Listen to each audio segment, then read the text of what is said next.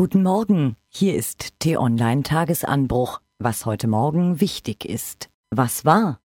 In manchen Medien und sozialen Netzwerken kann man mitunter den Eindruck bekommen, die Zuwanderung nach Deutschland sei immer noch weitgehend ungesteuert, ein ungelöstes Problem, ein Versagen der Politik. Ist sie nicht, nicht mehr. In Wahrheit kommen immer weniger Flüchtlinge nach Deutschland.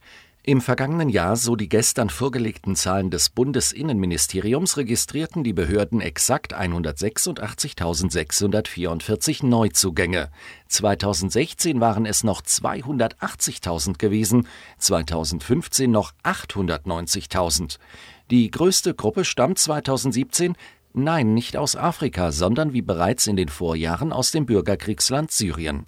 Insgesamt kamen 47.434 syrische Flüchtlinge, gefolgt von Asylsuchenden aus dem Irak, Afghanistan und Eritrea. Aus der Türkei suchten vergangenes Jahr knapp 8000 Menschen in Deutschland Asyl. Das Unwort des Jahres sind eigentlich zwei Wörter. Alternative Fakten, also ein Widerspruch in sich. Eine gute Wahl, findet T-Online-Chefredakteur Florian Harms. Herr Donald Trump finde das vermutlich nicht. Er will heute von ihm verachteten Medien einen Fake News Award verleihen.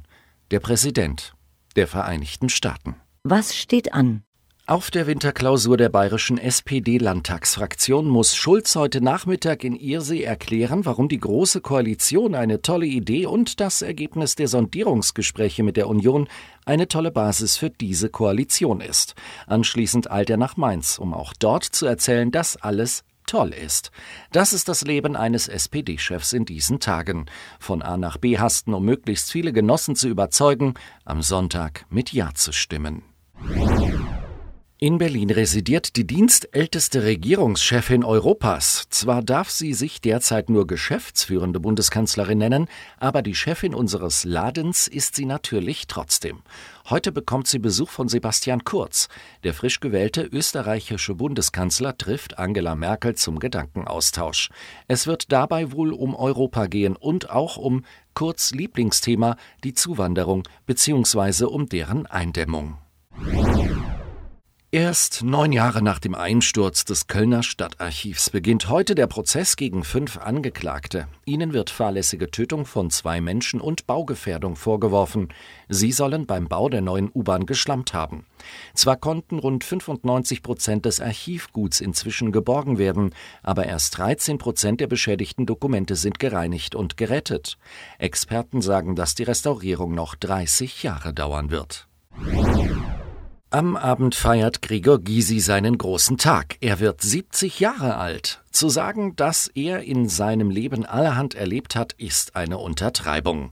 Sein Strippenziehen in der DDR treibt manchem noch heute die Zornesröte ins Gesicht, aber als Fraktionsvorsitzender der Linken galt er als bester Redner im Bundestag. Und das kann er wirklich, der Gysi. Druckreif, spannend und amüsant erzählen. Heute Vormittag schaut T-Online-Chefredakteur Florian Harms nach London. Dort stellt das Weltwirtschaftsforum seinen Bericht über die größten globalen Langzeitrisiken vor. Für Wirtschaft, Geopolitik, Gesellschaft, Technologie und Umwelt.